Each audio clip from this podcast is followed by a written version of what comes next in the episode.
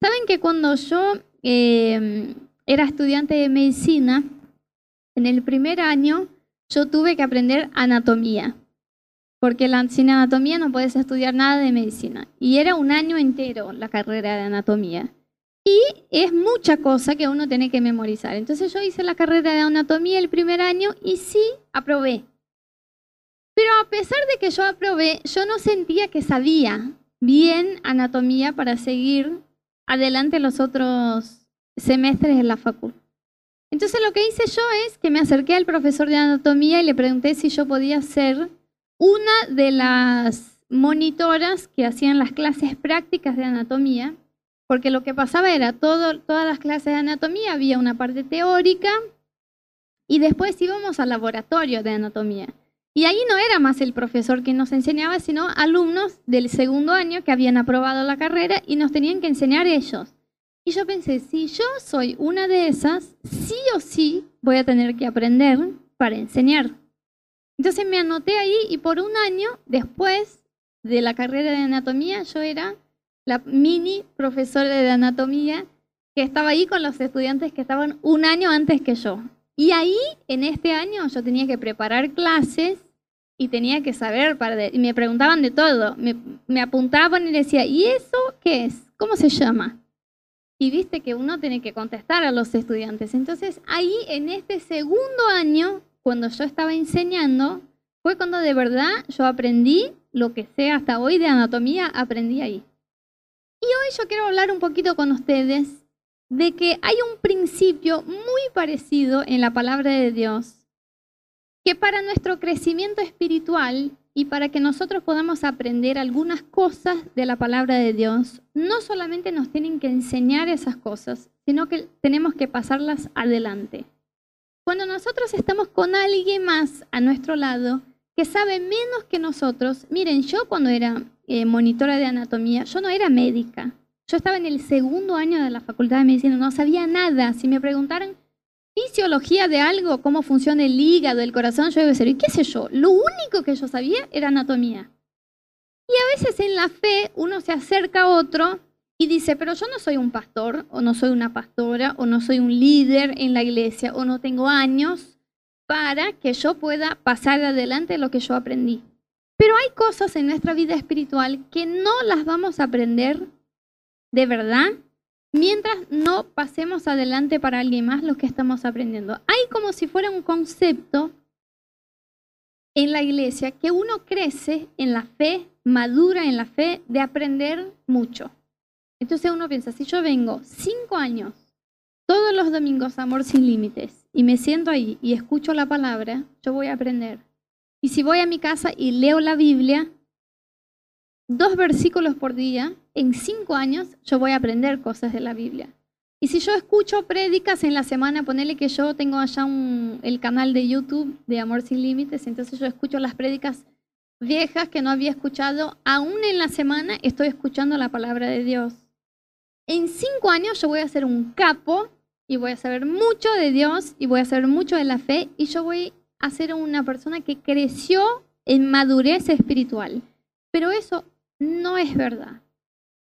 Sí es verdad que para crecer en la fe tenés que aprender. O sea, si vos no escuchás la palabra de Dios, si no lees la palabra de Dios, no vas a crecer. Pero el solo hecho, el simple hecho de escuchar y leer no te hace crecer en la fe.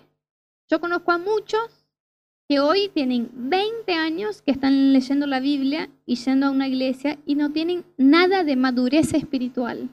No crecieron en su vida con Dios. Y hay un principio de que sí, el conocimiento, o sea, vos tenés que conocer la Biblia para que puedas madurar. ¿sí? Si vos hoy no conoces más de la Biblia que un año, dos años atrás, no estás creciendo. Eso sí es verdad. Pero además de ese conocimiento, vos tenés que tener la práctica. Yo he visto en mi caminata con Dios y en el poco tiempo que tengo de acompañar a otras personas en la fe, desde allá de Brasil cuando yo tenía mi GBO y yo podía seguir la vida de algunas personas desde el punto que conocieron a Jesús. Por cinco o seis años yo estuve al lado de esa persona viendo su crecimiento con Dios. Y acá también, al estar cerca de ustedes, yo estoy convencida que la persona más madura en la fe, o sea, la persona que yo puedo mirar y decir, este es un cristiano. O sea, conoció a Jesús, tuvo una conversión y está madurando en la fe, sigue creciendo. Es la persona que hace algo con lo que escuchó. Es la persona que hace algo con lo que lee en la Biblia. Si vos pones a alguien que tiene 10 años de estudio bíblico y que ya entendió todo el estudio y el original de la palabra y el griego, el aramaico, el hebraico, y estudió el mapa bíblico y sabe explicarte la doctrina de la oración, cómo Jesús nos enseñó a orar y cómo la Biblia nos enseña a orar. Y vos pones otra persona que tiene tres meses de cristiano, tres meses que llegó en la iglesia y también escuchó acerca de la oración, o sea, alguien le enseñó que debe orar para seguir su relación con Dios. Y vos ves que ese de tres meses practica la oración y el que tiene diez años no. Este de tres meses es más cristiano y es más maduro y está evolucionando más que el de diez años. ¿Se entiende? Entonces, yo he aprendido que al mirar la vida de alguien, yo, el, el medidor que tengo yo para decir esa persona está creciendo en la fe o no, no es cuánto tiempo tiene en la iglesia o cuánto tiempo tiene en la Biblia, sino si ella hace algo con lo que escucha. Entonces, ponele, eh, hubo un tiempo atrás, Rodo predicó acerca de nuestra relación con el dinero, ¿no? Como uno, eh, como la Biblia nos enseña que la plata no puede ser el Señor de nuestra vida, porque si lo es, no vamos a servirle a Dios. De todos los que estaban acá, algunos volvieron a sus casas y cambiaron algo dijeron, ahora yo voy a empezar a traer el diezmo, la ofrenda, voy a trabajar menos horas, o voy a empezar a orar en lugar de estar haciendo horas extras, o voy a tratar mi corazón delante de la presencia de Dios y decir, Señor, mientras no cambies mi corazón y la plata no sea una prioridad para mí, yo no voy a dejar de orar por eso. Pero hay otros que escucharon, volvieron a sus casas y sigue todo igual. ¿Se entiende dónde quiero llegar? El que sigue creciendo en la fe es el que escucha algo o lee algo y enseguida lo pone en práctica. Pero el tema es que para practicar algunas cosas de la Biblia, vos tenés que enseñar a alguien más. Hay cosas que yo como médica aprendí en la facultad, aprendí, aprendí, aprendí, aprendí, y solo puse en práctica el día que yo estaba con un paciente o con alguien más a mi lado que me preguntaba, ¿y qué diagnóstico tiene ese paciente? Y yo decía, ah, tiene neumonía. ¿Y por qué? Entonces tenía que volver a lo que yo escuché una vez en la clase, hacía cuatro años atrás, y enseñarle a otro por qué yo sabía que esa persona tenía neumonía. Y ahí fue donde aprendí de verdad. Y nosotros, en nuestra vida espiritual, en nuestra vida con Dios, en nuestra fe, hay cosas que solo vamos a aprender si estamos pasando adelante. Viste que nosotros somos como si fuera una fuente de aguas que recibimos algo de Dios o de quien sea, de que nos enseña, y si eso queda en nosotros, no genera vida. Entonces yo recibí un montón de enseñanzas, recibí un montón de principios y nunca pasé eso adelante. Piensen en mí. O sea, yo hace muchos años atrás, yo estaba en un GBO y había una chica allá en Brasil que se llamaba Karen, que era, era mi líder de GBO. Y ella me enseñaba todas las semanas cosas y principios y me enseñó a, a, leer la Biblia, a orar todos los días, además que aprendí en mi casa muchas cosas. Hubieron personas que caminaron a mi lado y me enseñaron las cosas, ¿sí? Y yo fui creciendo con eso. Pero si yo hoy no tuviera que pasar adelante para ustedes, muchas de las cosas que yo aprendí, yo les digo, yo no estaría practicando. El hecho de que yo tenga que estar al lado de ustedes y decir, ¿cómo estás orando? ¿Y cómo estás leyendo la Biblia? ¿Y cómo está tu carácter? ¿Y cómo está tu vida de santidad? ¿Y tus pensamientos? ¿Cómo están? Y vos, el hecho de tener que seguir a alguien más me hace aprender y poner en práctica todo lo que un día me enseñaron. ¿Se entiende? Y Jesús, Dios, mejor dicho, es el que estableció ese principio de que nuestro crecimiento se da mientras estamos dando a los demás lo que recibimos. Miren, eso que vamos a leer ahora, ese versículo, es el principal, eh, la principal orden o la comisión que Jesús dio a sus discípulos, a su pueblo es esta. Y dice así, por tanto, vayan y hagan discípulos de todas las naciones, bautizándolos en el nombre del Padre y del Hijo y del Espíritu Santo, enseñándoles a obedecer todo lo que les he mandado a ustedes. Y les aseguro que estaré con ustedes siempre hasta el fin del mundo. Dios, eh, Jesús no dijo eso solo a los discípulos, a Pedro, a Juan, sino que esa era una orden para la iglesia. Entonces podemos leer eso y decir, hoy Dios me está diciendo, vaya, haga discípulos de todas las naciones, bautizándolos y enseñándolos a ellos todo lo que ustedes ya aprendieron. Y si vos mirás la vida de los apóstoles, de los discípulos, ellos no eran maduros del punto de vista natural. Ellos hace dos meses antes de recibir esa orden se estaban mandando todas mal. Entonces Jesús estuvo tres años caminando con los discípulos y enseñándolos todo lo que era del reino de Dios. Y después de todo ese tiempo, un día se acerca uno y dice, Señor, yo estaba acá hablando con los discípulos. Y Jesús pensó, vamos, vamos, están hablando de la fe, van a crecer, ¿viste? Es lo que pienso yo cuando ustedes me dicen, Ana, yo estuve pensando, yo digo, vamos, está con todo con Dios. Y entonces uno le dice, ¿cuál de nosotros va a ser el más grande en el cielo?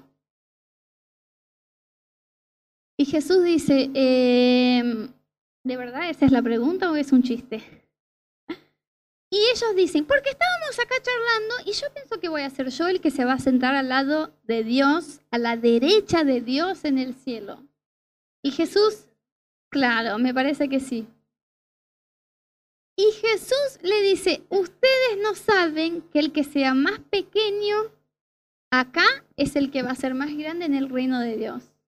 Y el que quiera ser muy grande acá es el que va a ser más pequeño allá. Así que hay gente que...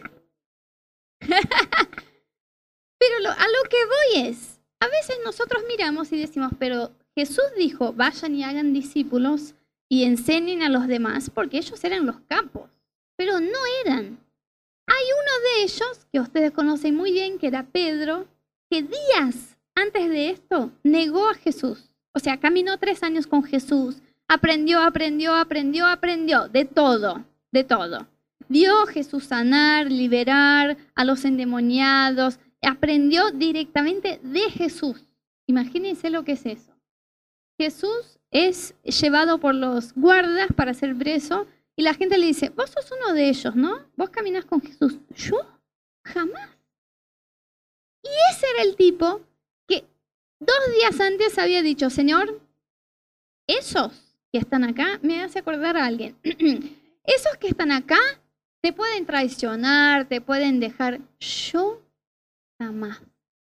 Yo voy, Jesús, estoy con vos hasta la muerte. Y ese es el tipo que negó Jesús. Y ellos se mandaban mal, o sea, aunque habían aprendido y recibido mucha enseñanza, yo les digo que si vos lees Hechos, el libro de Hechos, te das cuenta que ellos de verdad maduraron en su fe y se convirtieron en grandes hombres de Dios cuando empezaron a hacer esto. Ellos fueron y empezaron a predicar y empezaron a evangelizar y empezaron a ser discípulos y entonces crecieron y maduraron en su fe. Y ¿sabe lo que me llama la atención? Que Dios nos dice, por tanto, vengan y sean discípulos, y sean bautizados, y aprendan de todo. Aprendan, también. ¿Con I o sin I? Camilo, me enseñas mal. Aprendan. no dice, vengan y sean discípulos y después que ya hayan aprendido, entonces vayan. La Biblia dice, por tanto, vayan y hagan discípulos y enseñen a los demás lo que ustedes aprendieron. Entonces yo quiero romper hoy en tu mente un concepto, si vos lo tenés, de que tenés que ser, tener muchos años de iglesia para que puedas hablar a alguien más acerca de tu fe. Porque si fuera así, la Biblia nos diría, sean discípulos, esperen, Aprendan, aprendan, aprendan, aprendan. Y cuando ya sean capos y se hayan recibido en la fe y reciban un diploma que les diga 10 años en amor sin límites. Ahora estás listo y podés ir a predicar y a ser discípulos. No es lo que dice la Biblia. La Biblia dice, vayan, prediquen y hagan discípulos. Porque Dios estableció ese principio de que nuestro crecimiento va a venir cuando pasamos a los demás lo que estamos aprendiendo. Entonces, si vos estás acá y vos tenés mucho conocimiento bíblico y decís, yo ya aprendí todos los principios básicos de la Biblia, pero no estás pasando eso a alguien más, que puede ser alguien que todavía no es un cristiano y que vos allá en tu trabajo o en tu facultad estás sembrando la palabra de Dios. Entonces, todas las veces que ese amigo, que esa amiga te pregunta un consejo, vos tratás de sembrar la palabra de Dios al corazón de esa persona. O puede ser una persona que ya es cristiana y que vos te comprometiste a estar al lado de esa persona y decir, yo le voy a enseñar a ella todo lo que yo sé de la fe. Miren, hay cosas que yo no sé de la Biblia. Y que si ustedes me preguntan, yo voy a decir, yo tengo que preguntar a alguien o ir a estudiar. Pero todo lo que yo sé hasta hoy yo les voy a enseñar a ustedes. Y lo que pasa es que si yo dejo de crecer, si yo me quedo en lo que sé hoy, en un año ustedes me alcanzaron y ya no tengo nada más para enseñarles. Entonces yo también tengo que seguir creciendo en cosas que todavía no practico como Dios quiere para que yo esté apta a seguir enseñando a ustedes. Pero hay cosas que ustedes saben que hay mucha gente que no sabe. Entonces acuérdense del ejemplo que les dije de cuando fui monitora yo de anatomía. No sabía nada de nada de medicina, pero había probado anatomía, entonces yo enseñaba anatomía a los que estaban en segundo año.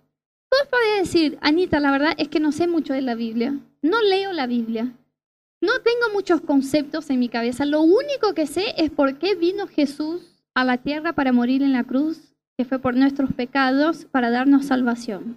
Bueno, yo les digo que hay más o menos 10 millones 13 millones hay en Buenos Aires, ¿no? 15 o 13. Yo te digo que 10 millones hay en esa ciudad que no saben eso que vos sabés. Hay 10 millones de personas que no saben que, para qué Jesús vino a la tierra. Y vos sabés más que eso, porque vos también tenés tu experiencia con Dios. Y vos sabés cómo Dios te sanó, o te liberó, o te cambió el carácter, o las emociones, y eso también vos podés compartir.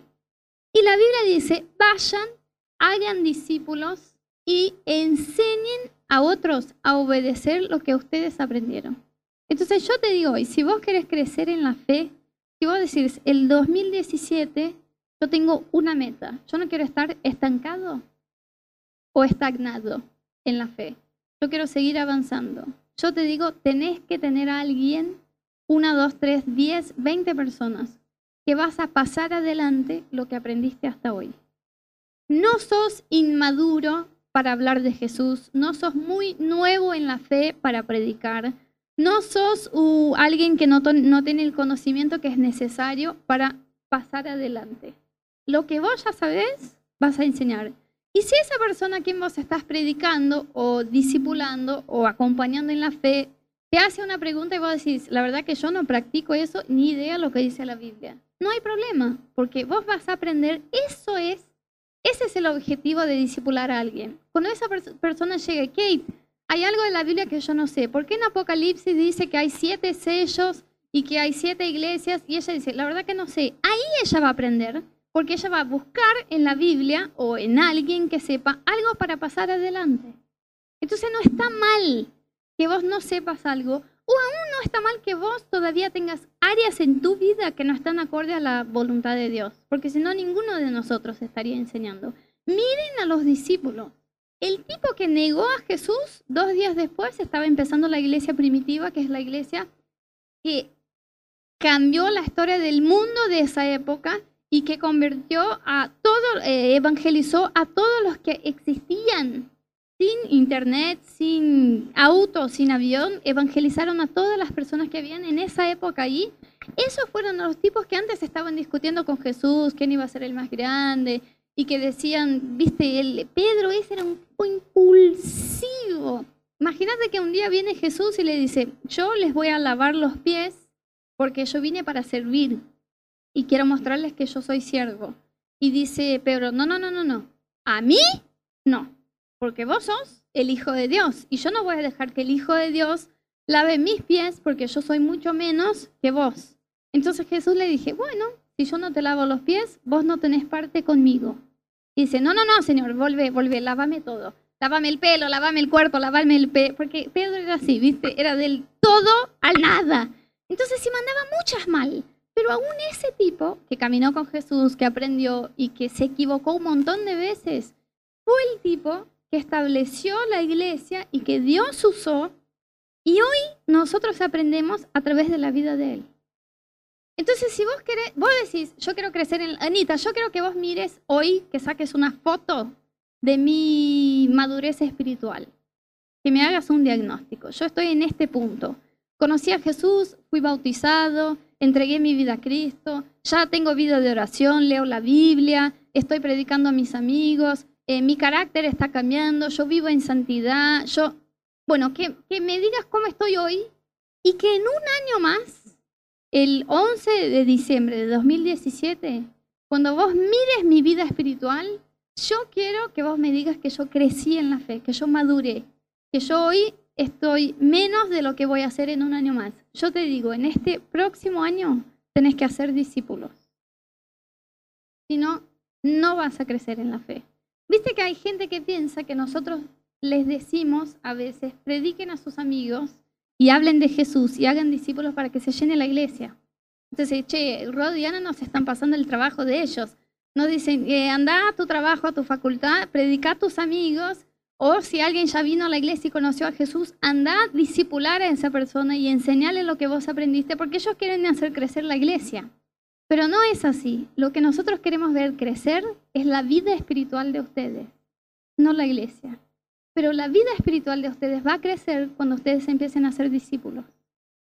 Si ustedes están acá y en 2026 ustedes siguen en Amor Sin Límites, son fieles, vinieron todos los domingos y siguieron yendo al GBO, pero no hicieron ningún discípulo en esos 10 años, de hoy hasta el 2026. Lamentablemente, yo les voy a mirar y decir, son ovejas fieles, pero no han madurado en la fe. Entonces, no es que cuando nosotros les decimos, compartí tu fe en tu trabajo, en tu facultad, si alguien te pide un consejo, dale un consejo de lo que está en la Biblia, compartí tu historia, Decir a la gente por qué venís a la iglesia, qué es lo que te cambia, qué conociste de Dios. No es que queremos que crezca la iglesia, sino que queremos que crezca tu vida espiritual. Y cuando vos estés allá orando con alguien en tu trabajo, orando por alguien que sea sanado y esa persona sea sanada, ahí aprendiste la lección Dios sana, que por ahí ya escuchaste acá, no, yo vine a un culto de amor sin límites y Anita contó algunas historias y nos enseñó que Dios puede sanar a la salud de los demás. El día que vos estés en tu facultad y llegue alguien que está enfermo y vos impongas las manos y ores y esa persona sea sanada, ese día aprendiste que Dios sana. No fue el día que viniste acá y escuchaste eso. Y ese día tu fe va a ser así. Y yo voy a decir, estás madurando en la fe porque ahora estás haciendo algo con lo que escuchas. Al tener que seguir la vida de alguien y decir, Anita, yo estoy mal, mal, mal, tuve una semana difícil, no me fue bien los exámenes, me echaron del trabajo, estoy enferma y viene la persona que yo traje a la iglesia y me pide que le ayude a motivarla porque no se siente bien. Por Dios, ¿cómo es que ustedes lo hacen? Es imposible. Ese día vas a aprender la lección que Dios es mi fuerza. Dios es el que me motiva, porque ahora yo tengo a otro que es más débil que yo en la fe y que me está pidiendo él ayuda y yo no me siento bien para ayudar. Y por primera vez yo estoy teniendo que recorrer a la presencia de Dios para darme fuerzas para dar a otro. Pero si yo solo vengo todos los domingos, me siento, voy al GBO, escucho y no disipulo a nadie más, yo no voy a aprender esa lección. Porque siempre cuando esté mal, ¿sabes qué voy a hacer? voy a ir al que me ayuda y le voy a decir, ora por mí, Jami, ora por mí, estoy desanimada. Y va a orar por mí todas las veces. Y yo voy a encontrar en otro la fuerza que debería encontrar en Dios, que solo voy a aprender a buscar en Dios cuando empiece a discipular a alguien más. ¿Se entiende? Yo aprendí muchas cosas enseñando a otras chicas a caminar con Dios. Yo era novia de Rodo y las chicas venían y me decían, Anita, yo quiero saber cómo eh, hacemos para no pecar antes del matrimonio. ¿Cómo, ¿Cuál es la fórmula que uno se banque sin tener relación sexual antes del matrimonio porque es imposible. Y yo era novia, yo no, había casado. Y yo decía, pues, enseñame vos, porque yo estoy en la misma. Si yo tuviera la respuesta a esa pregunta, estaría contenta. Pero yo les tenía que enseñar. Eran chicas que se ponían de novias y yo les había traído a la iglesia y me venían a preguntar a mí. Y yo iba a la Biblia, iba al, al, mi cuarto de oración y decía, Señor, por el amor de Dios, enséñame cómo es, porque yo tengo que enseñar a esas chicas. ¿Cómo es que se hace eso? Y viendo mi testimonio, a veces es, algunas me decían, Anita, yo creo, viste que no me había casado todavía, yo creo que es posible eh, llegar en santidad al matrimonio porque miro a tu vida y tu relación con Rodo. Imagínate la responsabilidad. Yo decía, por Dios, si yo hago algo mal, ¿qué va a ser de la vida espiritual de esas chicas? Pero si uno solo se compromete a recibir, nunca es estirado al punto de crecimiento de que tiene que poner en práctica lo que está escuchando. ¿Se entiende? Vos podés escuchar, escuchar, escuchar, aprender, pero mientras no agarres a alguien más y digas, yo voy a caminar con esta persona y le voy a enseñar todo lo que sé. Hay áreas de tu vida que van a estar estagnadas.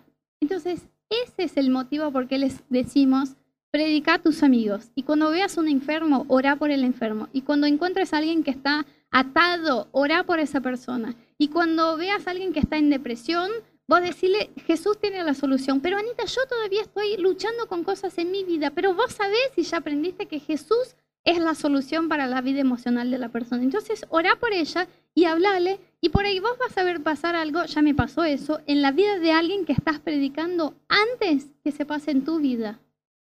Vos estás orando por un área de tu vida, ponele por tus emociones. Eh, estás en depresión y querés vencer la depresión y todavía no venciste la depresión. O tenés una enfermedad o tenés una falla en tu carácter que vos decís, eso tengo que cambiar. Yo soy muy rebelde, yo soy muy ansiosa, lo que sea. Y entonces se acerca alguien que Dios permite que se acerque a tu vida y tiene exactamente el mismo problema.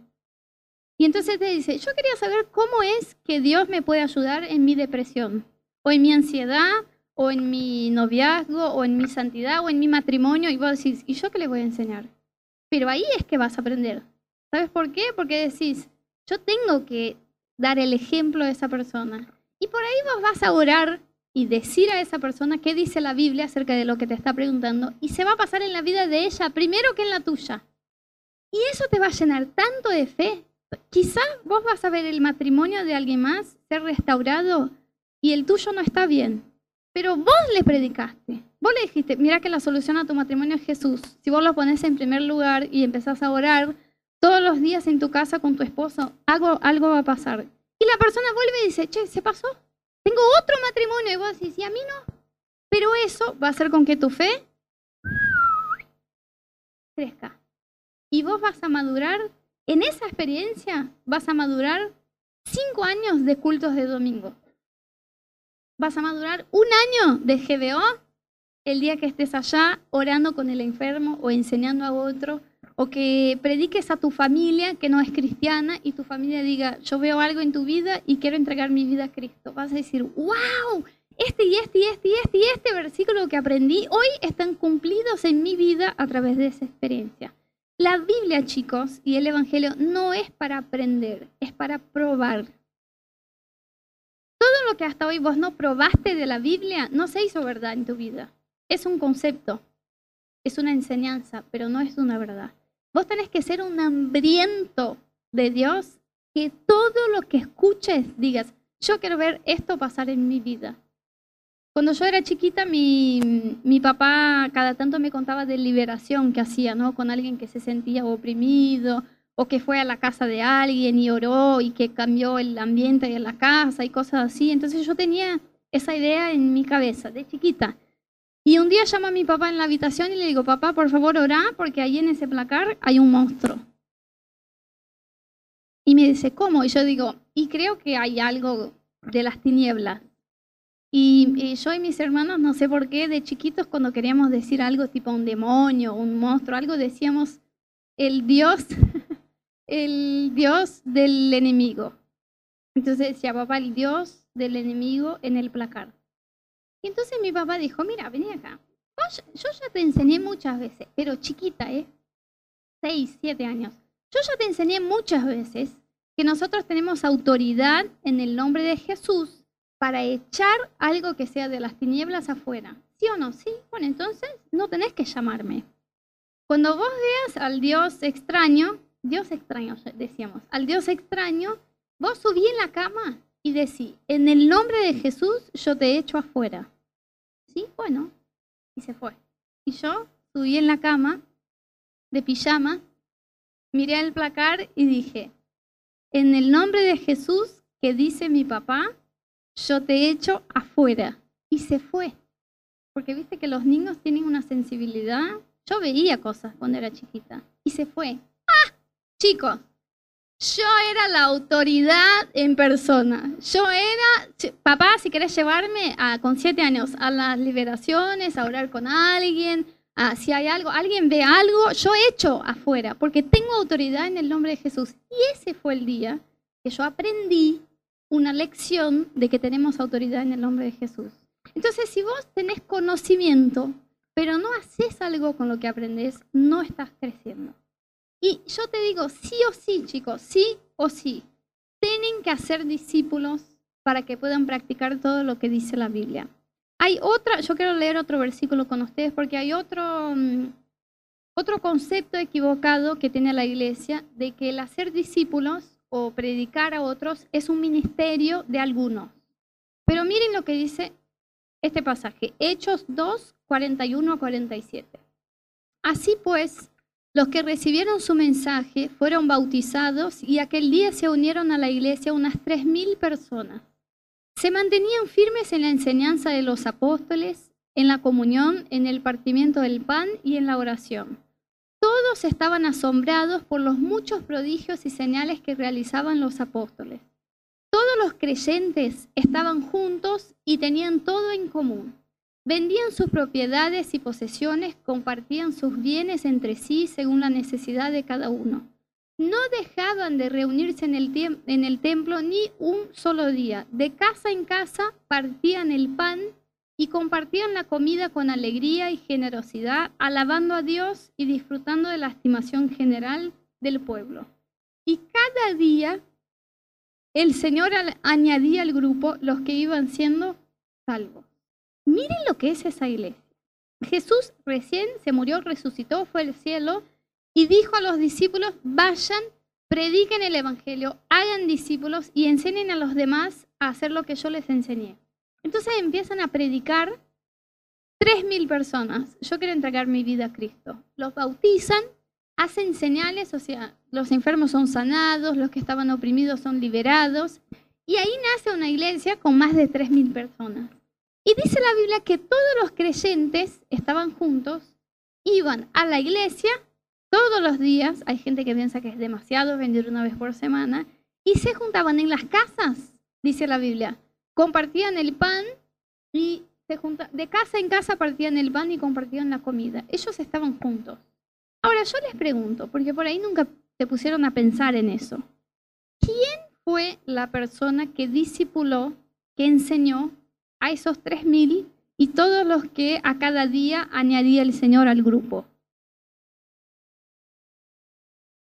Y cómo Pedro estaba con tres mil personas toda la semana compartiendo el pan con 3.000 y hablando a cada uno cómo va tu vida emocional, qué tal tu matrimonio, vos estás orando, estás leyendo la Biblia, ¿en qué puedo orar por vos? Pedro solo, ¿podría hacer eso con 6.000, 10.000 personas?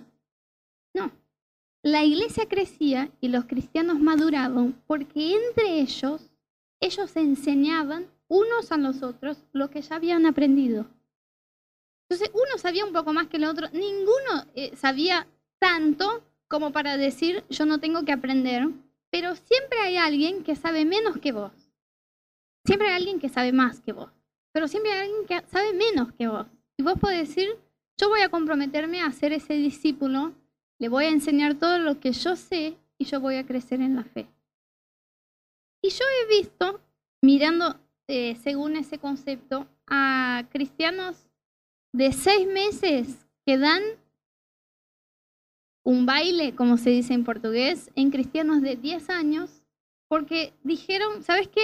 Yo voy a enseñar a mi amigo de la facultad todo lo que aprendí hasta hoy de caminar con Jesús. Y la vida de esa persona espiritual hizo así. En seis meses estaba, que vos mirás y decís, ¿cómo puede ser que creció tanto? Creció, como dijo Jesús, haciendo discípulos. ¿No es gracioso que Jesús no dijo, sean discípulos y luego hagan discípulos? ¿No es gracioso? De verdad, hay gente que piensa, no, yo estoy en la etapa de aprender. Y cuando ya un día Rodo me diga, vos estás recibido y podés ir a predicar, yo voy a ser discípulos. Pero hay, eh, además de eso, que yo les decía que hay un concepto equivocado de que uno tiene que ser maduro, tener muchos años de iglesia para ser discípulos. Hay un otro concepto de que es el ministerio de algunos. Entonces uno dice, che, mira, Cami que es muy bueno para hablar, viste que es extrovertido, que no le cuesta así, le sale fácil hacer amistad con los demás. Cami tiene el ministerio del evangelismo. Entonces Cami es el que va a predicar y nosotros eh, no tenemos ese ministerio. Nosotros tenemos el ministerio de la oración, de la intercesión, de la comida, de lo que sea. ¿No? A veces pensamos eso. Y sí es verdad que Dios ungió a algunas personas con un ministerio de evangelismo o de pastorear, que sería el discipular. O sea, vos ves a un tipo que llena un estadio con 500 mil personas y predica su historia de vida y en esa noche 100 mil personas entregan su vida a Cristo. Eso es un ministerio evangelístico. O sea, ese tipo tiene una unción de Dios y un llamado de Dios especial para evangelizar. Eso existe. Pero no existe que hay cristianos que no tienen el llamado para evangelizar o hacer discípulos. Porque el versículo anterior, Rafa, pasamos. Dice, por tanto vayan y hagan discípulos de todas las naciones y yo voy a estar con ustedes hasta el fin del mundo, todos ustedes. Entonces sí puede ser que vos no tengas el ministerio, que vas a llenar estadios y las 100.000 personas van a entregar su vida a Cristo, o puede ser que no tengas el ministerio para ser un pastor y que vas a tener, vas a estar comprometido por la vida espiritual de toda una iglesia. Puede ser, pero eso no cambia el hecho de que fuiste llamado por Dios a predicar y a ser discípulo. Entonces no diga, eso de verdad es una mentira de Satanás, si te pone en la cabeza, no es tu ministerio. ¿Viste? Vos hacer la comida del culto porque el predicar y hacer discípulos no es tu ministerio. Siempre hay alguien que sabe menos y que puede ser, eh, puede crecer en la fe, así como vos vas a crecer en la fe si vos te comprometes a discipular a esa persona. Y por eso van a ver que vez tras vez vamos a estar diciendo que así como discipulamos ustedes y les enseñamos y estamos comprometidos en verlos crecer, que ustedes lo hagan con otros. Ponele que el año que viene van a llegar acá en la iglesia jóvenes, parejas, que son nuevas acá. Y puede ser que sean nuevas en la fe, o sea, están conociendo a Jesús ahora, o puede ser que no. Pero esas personas tienen que crecer en la fe. Y vos, si estás comprometido con tu crecimiento espiritual, puedes decir, che, vi hoy una pareja nueva en la iglesia. Voy a hacer de ellos mis discípulos. Entonces vos te acercás, le pedís el teléfono, en la semana salís a cenar, como hicimos con algunos, che, venía a mi casa a comer algo. Dice Cami que el chamullo empieza siempre con venía a mi casa a comer algo. Bueno, toma el teléfono de esa persona, viene una chica joven, ¿no? Y se le dice, che, pero yo hace poquito, todo, estoy aprendiendo, no sé mucho, pero la chica no sabe nada, es la primera vez que está ahí. Entonces Cele le dice, pásame tu teléfono, vamos a tomar un café en mi casa esa semana. Y cuando viene la chica y dice, ¿y vos qué conoces de Jesús? No, la verdad, me invitó a alguien y yo vine porque vi la página en Facebook y me pareció copado, viste, vi unas fotos y la gente hermosa de esa iglesia, Amor Sin Límites. Entonces dije, che, voy a conocer. Y ahí vos justo me pediste el teléfono y acá estoy, pero la verdad que mucho no sé. Y le va a decir, ¿sabes qué? Te voy a contar mi historia hace poquito que estoy, pero ¿sabes lo que hizo Jesús en mi vida? Y le va a compartir. Y la chica va a crecer en la fe y madurar, pero Cele es la que más va a, va a crecer en la fe y madurar porque está dando lo que recibió. Y eso es hacer discípulos. Puede ser que vayas a agarrar a alguien que llegó ahí justo en la iglesia por invitación de otro y vos vas a comprometerte en hacer a esa persona un discípulo. O puede ser que vos vas a ganar a alguien y vas a decir, yo traje a mi amigo de la facultad o de mi paciente, viste que vino otro día una paciente, bueno, la voy a agarrar y decir, yo te voy a enseñar todo lo que sé de caminar con Dios. O puede ser que no van a haber personas acá, pero que allá en tu trabajo todos los días vos estás sembrando. Puede ser, gente, que hay alguien que todavía no vino acá ninguna vez, pero vos estás hace un año discipulando. No lo veas como menos, pero todavía no se bautizó, Anita, todavía no vino a la iglesia, pero vos estás pasando adelante lo que estás aprendiendo. Hay unos difíciles, sí, sí, sí. Yo sé. Y mientras estás pasando, vas a seguir creciendo en la fe. Y por ahí vas a estar sembrando mucho tiempo en la vida de alguien y luego vas a cosechar un fruto. Y por ahí a otro que Vos dijiste, no, ese jamás va a venir a la iglesia. Vas a, vas a sembrar así una semillita y luego van a ser un fruto. Vos nunca sabés si va a ser rápido o no, fácil o no, pero tu compromiso debe ser, si yo quiero crecer en la fe, ¿sabes lo que voy a hacer? A todos los que estén alrededor mío, en la faco, en el trabajo, en la calle, yo voy a aplicar lo que escuché y voy a ser discípulo. Y mientras esté dando, voy a seguir creciendo. Y yo aprendí eso. Entonces, por eso, a veces preguntan, ¿por qué quieren ser pastores? Es el mejor y el peor, es la mejor y la peor cosa del mundo que te puede pasar ser un pastor. La peor porque es un trabajo eh, que vos está, es, es como ser mamá. Viste que la mamá a la noche o de día, o si está enferma, o si tiene plata, si no tiene plata, el niño depende de ella y tiene que donarse por él igual, y el niño nunca va a saber cuánto se donó la mamá. O sea, el niño no sabe que la mamá está despierta a las 2 de la mañana y el otro día tiene que ir a trabajar. El niño está, yo estoy acá con mi mamá tranqui, ¿no es así? Y el, el trabajo de un pastor muchas veces es así, que uno se dona y, y, ora por el otro y va y lo busca. Rodo tenía un discípulo en Brasil que a veces lo llamaba borracho en el bar y le decía, Rodo. Y, y Rodo decía, uy, se emborrachó otra vez. ¿Está bien dicho, se emborrachó? Y decía, decime, y él le decía, Rodo, me tomé muchas, y Rodo pero quiero caminar con Dios, Rodo. Y íbamos en la madrugada a buscar el tipo, lo traíamos a casa, dormía en el living. El otro día despertaba, Rodo, estoy arrepentido y uno se está donando por el otro, pero al mismo tiempo es el mejor, la mejor cosa que te puede pasar en el mundo porque no hay nada mejor que ver a alguien más madurar en la fe. Y un pastor siempre va a ver otras personas madurando en la fe porque como está haciendo discípulos, el hecho de que tenga que enseñar a otros va a ver que esos están creciendo y que él sigue creciendo en la fe. Pero eso es un llamado para todos nosotros. Puede ser que me digas, Anita, yo nunca, no tengas esa expectativa que yo voy a llenar un estadio y evangelizar a la gente, o sí. O no tengas la expectativa de que voy a ser un pastor. No lo tengo, pero sí sé que tu crecimiento espiritual, tu crecimiento espiritual, tu crecimiento espiritual depende de que hagan discípulos, de que enseñen a los demás. Y eso es lo que yo creo que Dios tiene para nosotros. Yo estuve pensando mucho esa semana en ese tema estuve estudiando eso para mi vida personal.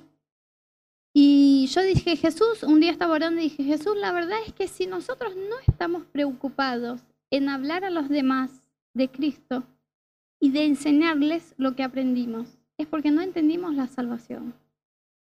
Porque cuando vos te das cuenta de que si las personas van al infierno porque dejaron de aceptar a Cristo como Señor y Salvador y que simplemente ellas no saben de eso y no entienden, tenés un senso de urgencia de que tenés que predicar el Evangelio. Y no te fijes tanto, no te fijes si la persona va a recibir o no, porque ahí vos decís, yo soy un mal predicador, porque yo prediqué y la persona no aceptó. Eso es entre la persona y Dios, pero vos sí tenés que estar comprometido en predicar y en hacer discípulos. Y si esa persona va a agarrar lo que vos le enseñaste y va a decir, eso para mí no es verdad y no lo voy a seguir y no voy a hacer nada, vos creciste porque estabas enseñando a alguien más. Y entre Dios y esa persona se van a ver qué va a pasar. Pero vos delante de Dios estás creciendo y cumpliendo tu llamado de hacer discípulos. Entonces, si entendemos la salvación y si entendemos que Dios nos llamó, si entendemos este versículo, vamos a querer hablar a los demás y hacer discípulos. Ves que la madurez espiritual es algo constante y progresivo. No hay el recibirse de cristiano. No hay el día de la graduación. No existe. Hasta que vuelva Jesús, estamos todos en crecimiento. Pero es un peligro que nuestra vida espiritual esté estagnada y que dejemos de crecer, estancada. Que lleguemos hasta ahí, crecí, crecí, crecí y ahí llegué y me quedé. Y hasta que Jesús vuelva, yo voy a estar con ese nivel de madurez. Eso es muy peligroso para nuestra salud espiritual, para nuestra pasión para con Dios. Entonces tenemos que saber que es constante, que lleva mucho tiempo, tanto nuestro crecimiento como el de los demás. Tengan paciencia. Por ahí va a decir, Denita, yo escuché tu palabra y dije, es eso, voy a poner en práctica. Entonces el lunes llegué a alguien que está recién conociendo a Jesús, que ya le hablé y le enseñé a orar. Y el miércoles le pregunté si estaba orando y me dijo que no. No, para mí no da más. Yo no tengo paciencia. ¿Qué cuántos años voy a estar enseñando a la persona que tiene que orar? Yo le enseñé que ore, por Dios, la vida está todo mal. Y el jueves me dice, ay, ora por mí. No, no voy a orar por vos. Recién te enseñé a orar, ¿no? No seas así. El crecimiento espiritual es progresivo constante, pero lleva tiempo el tuyo y el de los demás. Así que cuando te comprometas a ser discípulos, dales el tiempo de crecer, como vos también tuviste tu tiempo para crecer. No digas, ya, le, ya eso ya enseñé dos veces. Y hasta acá voy. Seguí con amor enseñando y vos vas a seguir madurando en la fe. Puede ser que el año que viene eh, vos vas a empezar a predicar a gente que no es cristiana, puede ser que el próximo año vas a enseñar a tus amigos que ya aceptaron a Jesús acerca de la vida cristiana, puede ser que vayas a agarrar a alguien que va a llegar acá y decir yo estoy solo y quiero aprender de Jesús y que en lugar de decir y anda habla con Rodo y con Anita, ellos que te enseñen, vas a decir yo voy a, enseñar a esa persona lo que sé y voy a seguir madurando en la fe. Así que em, creo que es una invitación para todos nosotros. Yo estoy muy contenta en ver el crecimiento espiritual eh, individual de ustedes. Viste que nosotros cada tanto hacemos, hablamos mucho de ustedes, Rodo y yo, horas hablamos de ustedes, de cada uno. Estamos hablando, mira cómo creció, mira lo que aprendió, mira lo que está haciendo y nos encanta ver eh, ese crecimiento y por eso nuestra preocupación de decirles de quién hablan más. Ay, es como la discípula de Jesús, no entendió nada. Es Pedro. Eh, y es nuestra alegría, así que queremos seguir alegrándonos y sabemos que parte de ese proceso es que ustedes enseñen a los demás. Así que una vez eh, una chica me dijo, Anita, ¿vos te pones enojada si yo empiezo a enseñar a otra chica lo que, lo que me enseñás vos? Porque yo todavía soy muy nueva en la fe. Y yo dije, enojada. Yo voy a dar gracias a Dios y vamos a empezar a enseñar a otro lo que te enseñé. La semana pasada, una de las chicas que viene al GBO con nosotros, hace cuatro meses que viene al GBO, nunca vino acá a la iglesia, está recién aprendiendo, tiene muchas cosas que todavía no sabe, y me pidió ella el libro del GBO para empezar a hacer con su amigo. Me dice, Anita, ¿vos me das un librito más? ¿Del libro uno? Sí, bueno, porque yo voy a empezar a juntarme con un amigo y hacerle el libro. Y yo no le dije, ¿estás loca? Pero vos no te bautizaste, pero vos no sabés. Y si te pregunta del Apocalipsis, yo sé que ella va a crecer más si está enseñando a otro que si solo sigue viniendo. Entonces, ese es el desafío de Dios para nosotros y que yo quiero que sea para todos ustedes y que mm, tengan en su corazón el por qué es importante predicar y hacer discípulos. No es para alguien más. No es porque ahí la iglesia va a estar llena, no es porque ahí Dios va a estar contento, es porque vos vas a crecer mientras estás haciendo discípulos. Amén. Así que quiero invitarles a que cierren sus ojos un ratito, que puedan tomarse unos minutos para orar antes que yo ore por ustedes, que ustedes mismos eh, pongan su vida delante de Dios con relación a todo lo que escucharon esa noche.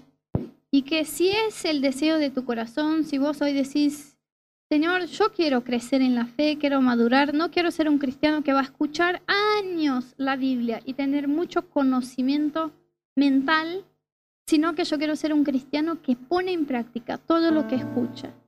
Si yo aprendí de la oración, quiero orar. Si yo aprendí de discipular, quiero discipular. Si yo aprendí de santidad, quiero santificarme. Si yo aprendí de la sanidad física, yo quiero orar por los enfermos. Yo quiero crecer en la fe. Si ese es tu deseo, empezá a decirle hoy a, a Dios, Señor, yo quiero crecer en la fe. Yo quiero seguir madurando.